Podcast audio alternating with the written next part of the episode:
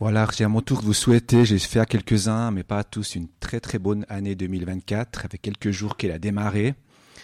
Que vous puissiez vraiment la vivre en, en expérimentant la bonté de Dieu pour chacun de vous.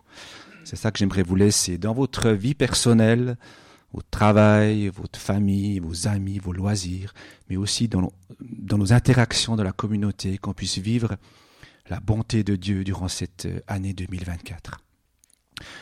Euh, ce matin, la, parole de Dieu, on va l'exposer, ou je vais l'exposer de, de, deux manières. Tout d'abord pour un court message autour d'un des textes des évangiles. Et puis on va faire en deuxième partie, on va faire un tirage de billets sur lesquels se trouvent des versets bibliques que j'ai sélectionnés, 40 versets. On n'est pas 40, je crois, tout à fait. Donc en principe, il y en a un par personne. Vous allez pouvoir voilà, tirer au sort. Euh, je ferai passer le panier, chacun pourra, prendre un, verset, et selon le temps, on verra ce qui nous reste, aura aussi l'occasion aussi de réagir éventuellement sur l'un ou l'autre euh, verset qu'il aura tiré. La parole de Dieu, je crois que c'est vraiment ce que nous avons le plus besoin. C'est notre référence la plus précieuse. Je lisais ces derniers temps, notamment dans le psaume 119, qui nous parle de la parole, qui se décline sous différents mots, hein, la loi, préceptes, chemins, décrets, ordonnances, commandements, droits, etc. Et, que cette parole aussi nous apporte, comme pour le psalmiste, le bonheur, le plaisir, la motivation de suivre Jésus, qui est lui-même la parole hein, qui a existé dès la création du monde et qui s'est incarné en une personne aussi, comme nous le lisons dans Jean 1. Le juif David Kimhi, je ne sais pas si vous connaissez cette personne qui a vécu euh, même avant le Moyen Âge. Pour lui, la loi, donc la Torah, hein, est un guide qui montre la voie à suivre pour se rapprocher de Dieu. C'est intéressant. Hein un guide qui montre la voie à suivre pour se rapprocher de Dieu. Je ne sais pas si vous avez déjà des guides, des fois. Euh, c'est quoi un guide? C'est en fait quelque chose qui nous explique un peu, hein, pas par pas, comment comment on arrive à quelque chose. C'est assez, en général, assez détaillé. Ça, ça nous prend avec. On est, on est, on est invité à suivre. Aujourd'hui, on fait des vidéos, on montre les choses. C'est un peu des tutos, etc. Ben, S'imaginer que la Bible, c'est ce guide qui finalement nous permet de nous rapprocher de Dieu. Et c'est de, de, cette parole, donc une parole donnée directement par Jésus à ses disciples que nous allons nous nourrir ce matin. J'espère que vous avez de l'appétit. On a déjà été pas mal nourris. Je ne sais pas si euh, par les paroles des chants, hein, la joie ma fort, euh, je vais pour tout par celui qui me fortifie. Toutes ces paroles qu'on a prononcées nous ont déjà nourris. Et j'espère aussi que ce que je vais encore vous apporter, ce que vous allez recevoir par les différents versets aussi que vous allez recevoir, puisse vous apporter aussi cette énergie, ces vitamines, ces protéines qu'on a besoin pour notre vie spirituelle. Alors on va lire ensemble un texte qui se trouve dans Matthieu Dans Matthieu 18, les versets 1 à 14. Matthieu 18, les versets 1 à 14. J'ai pris la traduction Nouvelle Bible Second, qui est un petit peu différente des autres, mais qui est assez proche aussi de la version originale. À ce moment même, les disciples vinrent demander à Jésus, Qui est donc le plus grand dans le royaume des cieux? Il appela un enfant, le plaça au milieu d'eux et dit Amen, je vous le dis, si vous ne faites pas demi-tour pour devenir comme les enfants, vous n'entrerez jamais dans le royaume des cieux. C'est pourquoi quiconque se rendra humble comme cet enfant sera le plus grand dans le royaume des cieux. Et quiconque accueille en mon nom un enfant comme celui-ci, m'accueille moi-même. Mais si quelqu'un devait causer la chute de l'un de ces petits qui mettent leur foi en moi, il serait avantageux pour lui qu'on lui suspende une meule de moulin au cou et qu'on le noie au fond de la mer. Quel malheur pour le monde. Il y a tant de causes de chute. Certes, il est nécessaire qu'il y ait des causes de chute, mais quel malheur pour l'homme par qui cela arrive. Si ta main ou ton pied doivent causer ta chute, coupe-les et jette-les loin de toi. Mieux vaut pour toi entrer dans la vie manchot ou infirme que d'avoir deux pieds ou deux mains et d'être jeté dans le feu éternel. Et si ton œil doit causer ta chute, arrache-le et jette-le loin de toi. Mieux vaut pour toi entrer borgne dans la vie que d'avoir deux yeux et d'être jeté dans la géhenne de feu. Gardez-vous de mépriser un de ces petits, car je vous dis que leurs anges dans les cieux voient constamment le visage de mon Père, de mon Père qui est dans les cieux.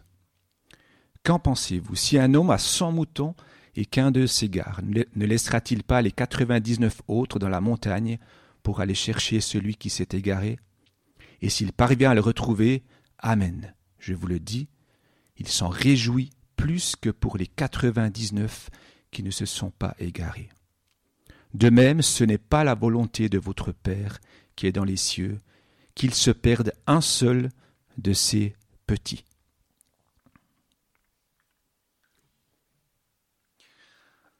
Quelle nourriture pour nous aujourd'hui? Alors, Ce passage débute par une question que le disciple pose à Jésus. Qui est le plus grand dans le royaume des cieux? J'ai l'impression que les disciples ont commencé de se comparer un peu les uns aux autres le passage, je crois que c'est juste celui d'avant ou le, le, chapitre précédent, Jésus est allé avec trois de ses disciples sur la montagne, le passage de la transfiguration. Je peux imaginer, il s'est dit, ils ont pris ces trois, pourquoi pas moi hein Il commençait un peu de se dire, mais attends, il a ses préférés, il y a peut-être une hiérarchie. Euh, et puis les disciples voyaient aussi dans leur contexte hein, qu'il y avait des gens plus grands, plus importants dans la société. Il y avait les chefs religieux, il y avait les pharisiens. Du coup, la question qui se pose a tout son sens et parfois peut-être nous la posons aussi. Quel chrétien Quel ministère Quelle autorité Qu'est-ce qui est plus grand Qu'est-ce qui est plus important? Donc ils ont bien fait de se poser cette question qu'ils ont adressée directement à Jésus. Ils ont bien fait de la poser à lui car c'est aussi lui qui a commencé de, le faire, de faire connaître le royaume des cieux.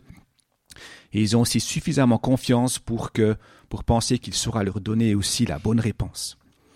Mais je précise ici que dans l'évangile de Luc, hein, qui parle aussi de ça, là, c'est pas eux qui sont allés, c'est Jésus qui, il a dit que Jésus voyait ce qui se passait dans leur tête. c'est lui qui est venu avec le sujet. Hein. Hein. C'est pas eux qui sont allés spontanément, ils continuaient de réfléchir, de cogiter, ils se posaient peut-être les questions entre eux. Et peut-être c'est aussi comme ça avec nous, des fois. Avec Dieu, on lui pose des questions directes, et parfois on tourne, et puis Dieu vient vers nous. Tu es en train de faire quoi là? Tu, tu penses à quoi? Euh, tu veux pas aussi qu'on en parle un petit peu hein? C'est des fois aussi un peu ça, Dieu qui, qui vient dans nos réflexions. Et moi, je suis le premier des fois à, tourner beaucoup, on réfléchit, etc. Et parfois de laisser cette ouverture à, j'ai envie de dire, inviter Jésus dans nos cogitations. Et parfois, il vient et puis il amène une lumière, il amène une réponse. On a peut-être perdu euh, du temps et tout à coup, il y a une chose qui vient. Euh, on a peut-être besoin aussi de prendre ce temps. Et tout à coup, Jésus vient et nous donne une, une, un éclaircissement on entre dans cette discussion. Et la réponse de Jésus ici prend vraiment le contre-pied, je pense, de ce que les disciples attendaient. Hein, il demande à un enfant de se tenir au milieu d'eux et il le cite comme modèle à suivre. À sept reprises, hein, donc retrouvons le terme d'enfant dans ce passage, ou de petit. Dans d'autres traductions, c'est à chaque fois la même expression, petits enfants. Ici, dans cette traduction, on a aussi bien le terme d'enfant qui est pris quatre fois que le terme de petit. Donc voilà, on, voit où on se situe. Ça peut être petits enfants, donc s'imagine vraiment les petits. Ça peut être les enfants.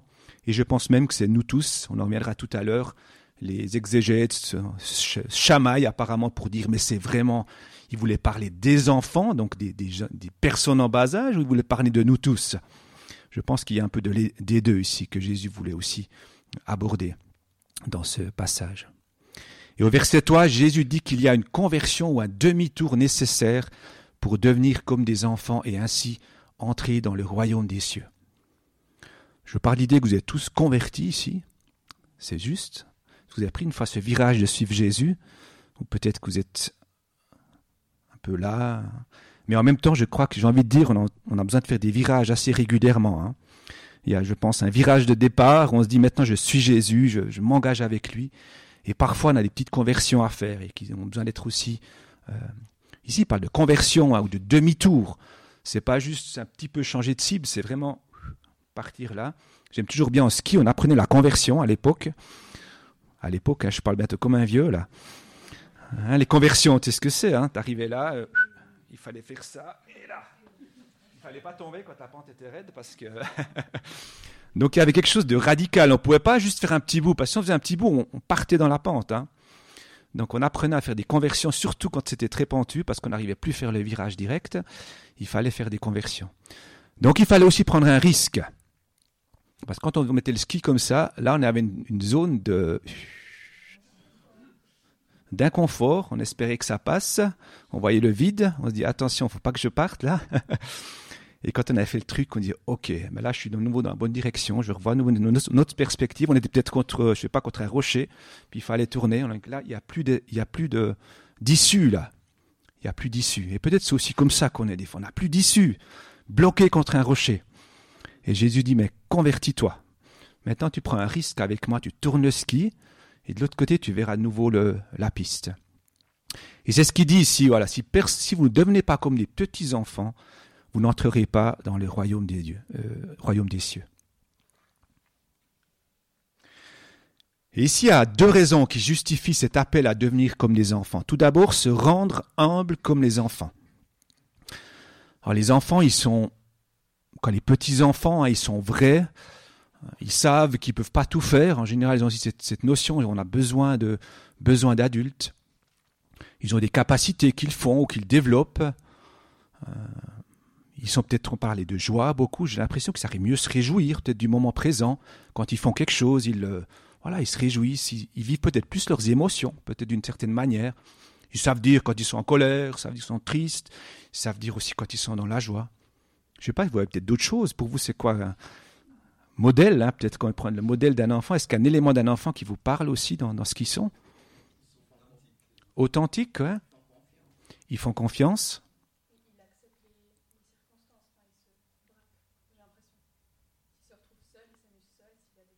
Ils s'adaptent aux circonstances. Oui, ok. Merci. D'autres choses, vous voyez, pour les enfants qui. Comment vous imaginez les enfants? Sans filtre. Ils disent les choses. C'est direct. Hein. ça peut des fois nous déstabiliser, les adultes. Il dépend des parents. Mhm. La vérité sort de la bouche des enfants. Donc une capacité en général aussi à dire la vérité. Après, ça peut, se, ça peut changer avec l'âge, hein, des fois aussi. On parle plutôt des petits enfants. Peut-être il y a des, des stades hein, où les enfants sont plus ou moins vrais. Tout à coup, ils commencent aussi de voir qu'on peut qu'on peut commencer de dire pas tout à fait la vérité pour arriver à quelque chose. Donc il y a aussi ça qui peut arriver avec l'âge. Mais je pense que tout ça fait partie de ce qu'on peut comprendre aussi de l'humilité des enfants, hein, de, se rendre humble comme les enfants. On a, voilà, on est, comme ça. Être humble, il faut quelqu'un qui disait, être humble, c'est se considérer comme on est, ni plus ni moins. On peut des fois être tellement humble qu'on se met à plat et puis se dire moi je suis rien, je, je veux tellement être humble que je suis plus rien. Ça c'est pas de l'humilité, c'est de la je sais pas. J'ai envie de dire c'est de la bêtise, mais je suis un peu dur peut-être. Hein.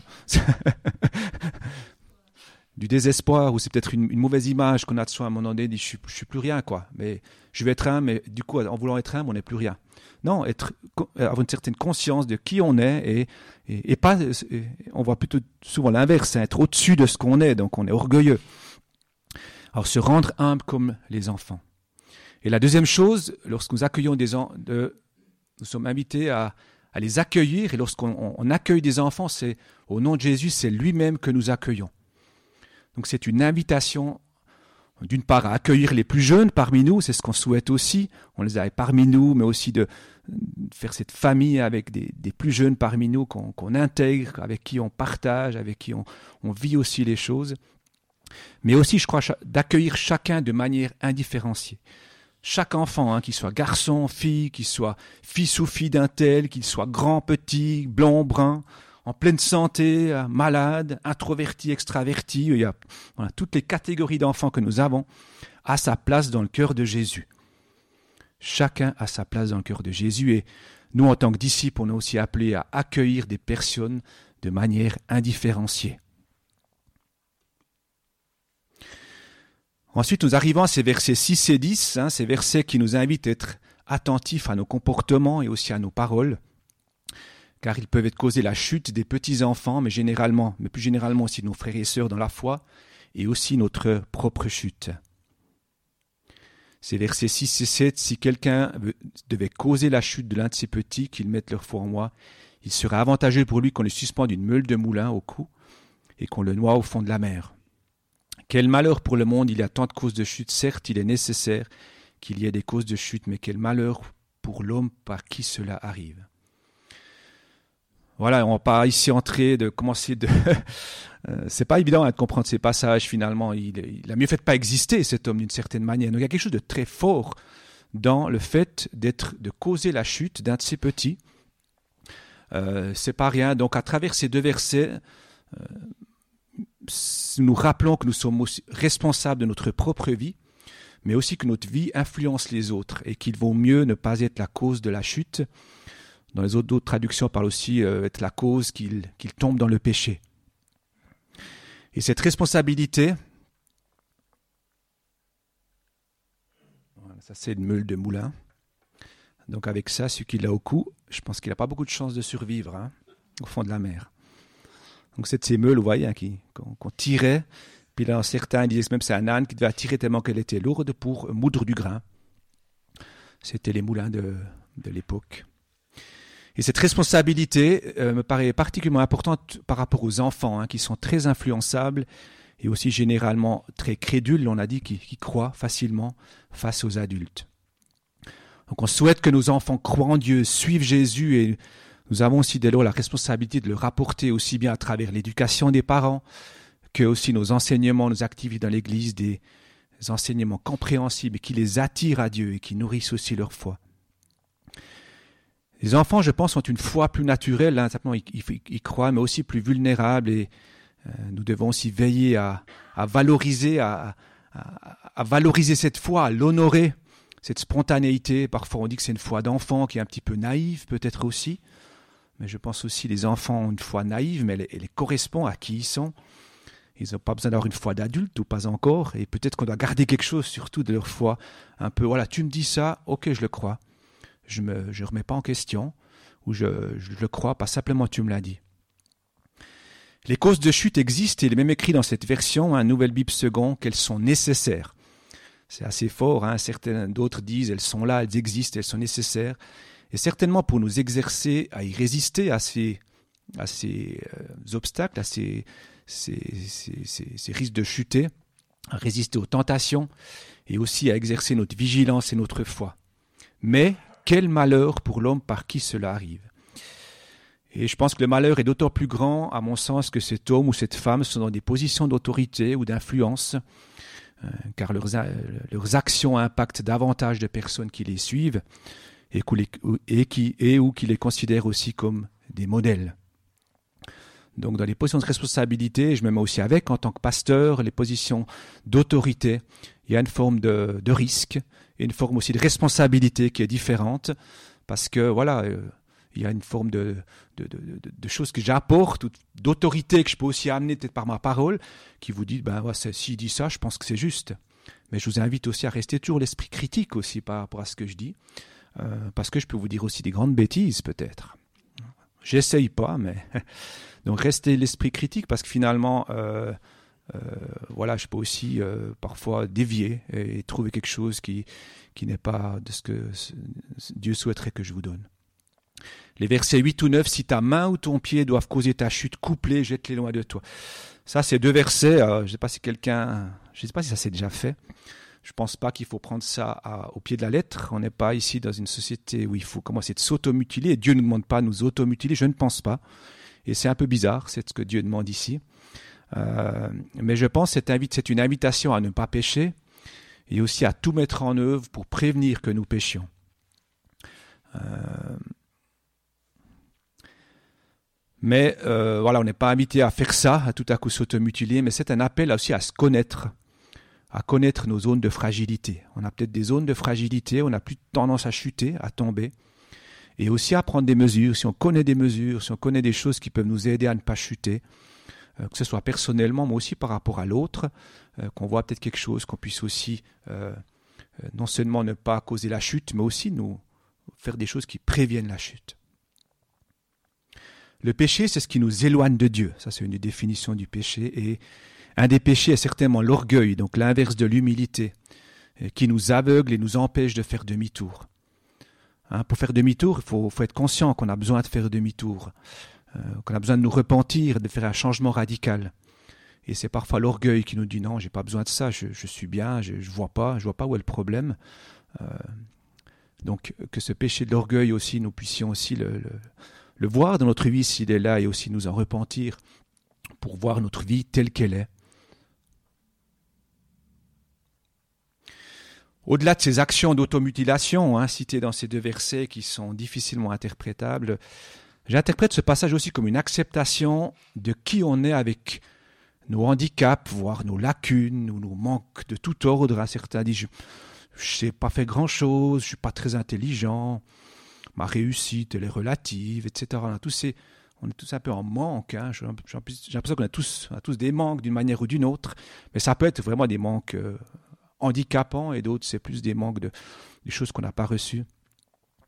Et, c'est souvent lié aussi aux comparaisons qu'on fait. Hein. Donc euh, la question des, disciples, elle est tout à fait humaine. On se compare et puis on se dit, mais attends, qui est le meilleur ici? Euh, Qu'est-ce qui est bon? Euh, Puis moi, ici à côté de lui, je suis petit, je n'ai rien. Et, d'accepter aussi ça. Et moi, j'interprétais, ça c'est mon verset aussi par rapport à ça, mieux vaut pour toi accepter ton handicap, ton manque ou tes lacunes et entrer dans la vie que de te rebeller contre moi et ainsi risquer de t'éloigner définitivement de moi. Donc, euh, je mets aussi bien sûr en parallèle que Dieu peut toucher, peut guérir, peut restaurer. Ça ne met pas du tout ça, mais parfois aussi il demande simplement d'accepter des situations. Et puis qu'on peut entrer dans la vie simplement en acceptant ce qui nous manque.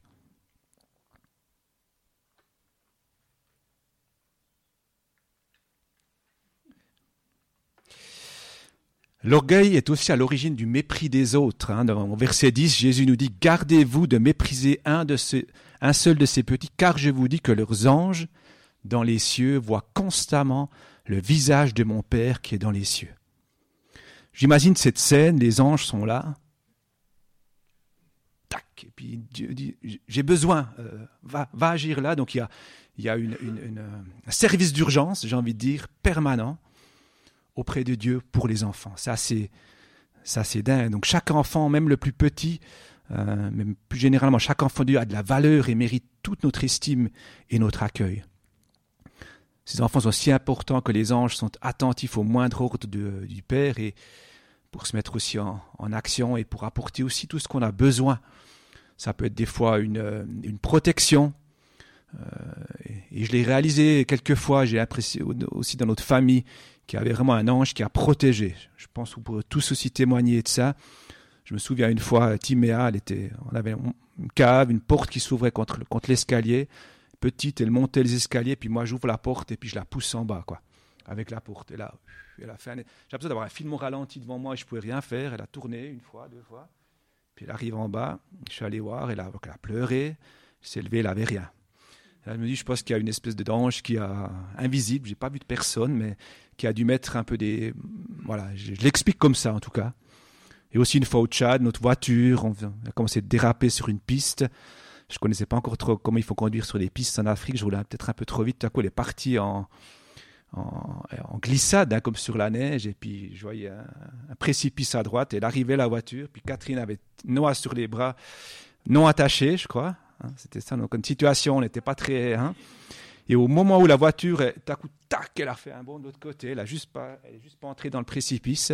Parce que là, ça aurait été le tonneau. Et on s'imagine. Et puis, là, je pense qu'il y a aussi un peu un ange qui a mis ses mains pour euh, empêcher notre voiture de faire. Euh, voilà, ça, c'est quelques exemples qui montrent aussi l'action des anges. Et, j'y crois vraiment que les anges existent et que les anges sont. Au, il nous a dit qu'ils sont au service de Dieu pour nous. Et en particulier aussi pour les plus pour les plus vulnérables comme les enfants. Je pense que les enfants ont vraiment besoin. Euh, on ne peut pas toujours tout euh, être là, mais toutes les sécurités autour d'eux, ils ont vraiment besoin des anges, pour les, en particulier pour les protéger. Donc honorons les enfants, et puis généralement honorons chaque enfant de Dieu, comme Dieu nous honore en, en mettant tout en œuvre aussi, en particulier ces anges, comme il écrit là, les agents secrets de Dieu, pour euh, nous servir. La parole du mouton égaré, hein, elle aborde aussi un autre sujet un peu, versets 12 à 14, mais il reste avec le focus sur les petits-enfants.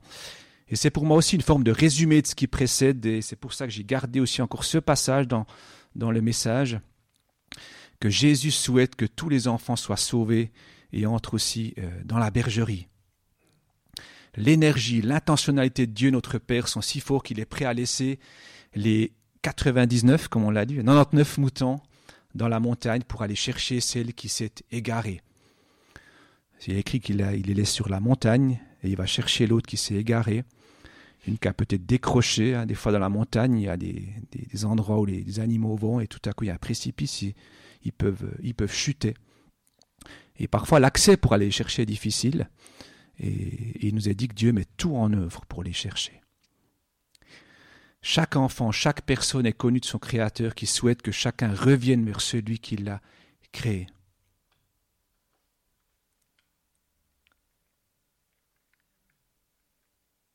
Ça vient plus.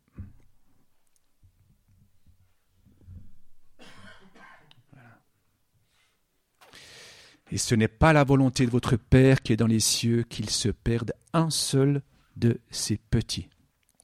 Pour moi, c'est une affirmation qui me donne de l'espérance.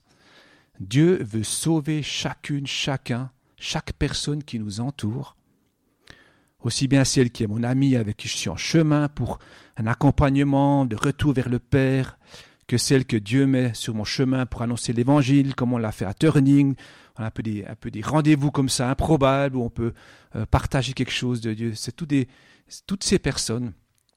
Euh, Dieu souhaite qu'elles soient sauvées, qu'elles retournent vers euh, le Père. Et aussi d'avoir ce, regard bienveillant de Dieu. Aussi imagine que Dieu, tout ce qu'il met en œuvre, ben, je pense, ça change aussi notre regard sur nos proches, mais aussi sur notre monde, afin que nous puissions aussi, durant cette nouvelle année, être des porteurs d'espérance dans un monde aussi sur lequel on peut facilement porter un regard désespérant. Ce qu'on voit dans les nouvelles, ce qu'on entend, c'est plus pour nous plomber le moral, euh, pour nous dire euh, qu'est-ce qui va arriver, quand c'est que on est tous ceux qui vivent avec cette guerre en Israël qui tout à coup est en train de s'éloigner ou, un petit peu de. J'ai écouté les nouvelles hier, j'ai l'impression qu'on est tous sur le qui vive de ce qui se passe, quoi. Ils disaient tous, mais vous pensez que c'est un embrasement déjà, la journaliste, ou c'est encore de l'ordre du ponctuel? Oui, on pense que c'est encore du ponctuel, mais l'embrasement n'est pas loin. Donc on a tous euh, peur qu'il y ait un embrasement un peu généralisé dans zone du Proche-Orient qui peut avoir des impacts, on ne sait pas jusqu'où. Euh, donc très désespérant. Et, mais de garder l'espérance dans cette situation, il y a Dieu qui continue d'attirer des gens à lui. Dans cette guerre, parmi les Juifs qui ne connaissent pas encore le Messie, parmi nos voisins. Dieu continue d'agir à travers nous, directement, mais aussi à travers nous. Voilà en conclusion, devenir comme des enfants, c'est garder cette âme d'enfant, tout en devenant un adulte mûr. Hein. Il a aussi dit qu'on est appelé à devenir un adulte mûr, à la mesure de la stature parfaite de, de Christ, pour que nous ne soyons plus de petits enfants ballottés, emportés par tout vent de doctrine, par la ruse des hommes et leur habileté dans les manœuvres d'égarement. Ça, c'est le côté maturité spirituelle, mais garder cette âme d'enfant. Et accueillir les gens, donc la deuxième point signification à travers ce passage, accueillir les gens de manière indifférenciée, ce qui commence aussi par s'accueillir soi-même comme on est, nos fragilités, nos manques, voire nos handicaps qu'on peut avoir. Et troisième point, intégrer les enfants, leur donner toute la valeur au sein de notre paroisse, les enseigner, oui, mais aussi les écouter, être sensibles à leurs besoins, veiller à ce que leur foi d'enfant soit appliquée à leur foi en Jésus. Ils ont comme une espèce de, naturel à croire, ben, ce naturel à croire puisse euh, s'appliquer aussi à leur foi en Jésus et qu'on ne soit pas là avant tout pour commencer avec l'expérience, comment dire, hein, on devient plutôt incrédule avec l'expérience, je sais pas à vous, mais comme dire, mais ça, ça marche pas, tu sais, j'ai prié Dieu, ça n'a pas marché, donc on commence un peu de ça, mais qu'on puisse garder avec eux et entrer dans cette foi qu'ils ont. Et ça nous défie, peut-être nous aussi, mais euh, et, Dieu aussi travaille avec les enfants. Je crois Dieu répond aussi à cette foi d'enfant. Des fois, on est étonné comment les enfants ont une foi. Euh, ceux qui ont des enfants qui étaient au King's Kids, par exemple, qui ont travaillé dans des mouvements aussi de comment Dieu peut agir par des enfants, par leur prière, par leur foi qu'ils ont. Veillons aussi à nos comportements, nos paroles, pour ne pas être des occasions de chute parle aussi dans certaines traductions de, littéralement des occasions de scandale, les uns pour les autres, mais commençons par avoir une attitude critique envers nous-mêmes. En enlevant aussi d'abord la poutre de son œil avant de voir aussi euh, la paille qui est dans l'œil de notre prochain, comme il est écrit dans Matthieu 7 et Luc 6. Et puis nous devons faire notre part, comme on l'a vu dans ces textes, mais sachant aussi que si nous péchons, si nous chutons, nous obtenons le pardon grâce au sacrifice de Jésus qui a porté tous nos péchés.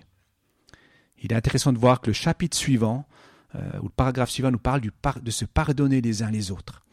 Donc c'est aussi directement lié, je pense, devenir humble, devenir euh, cette foi d'enfant, nous accueillir les uns les autres, va aussi se pardonner les uns les autres.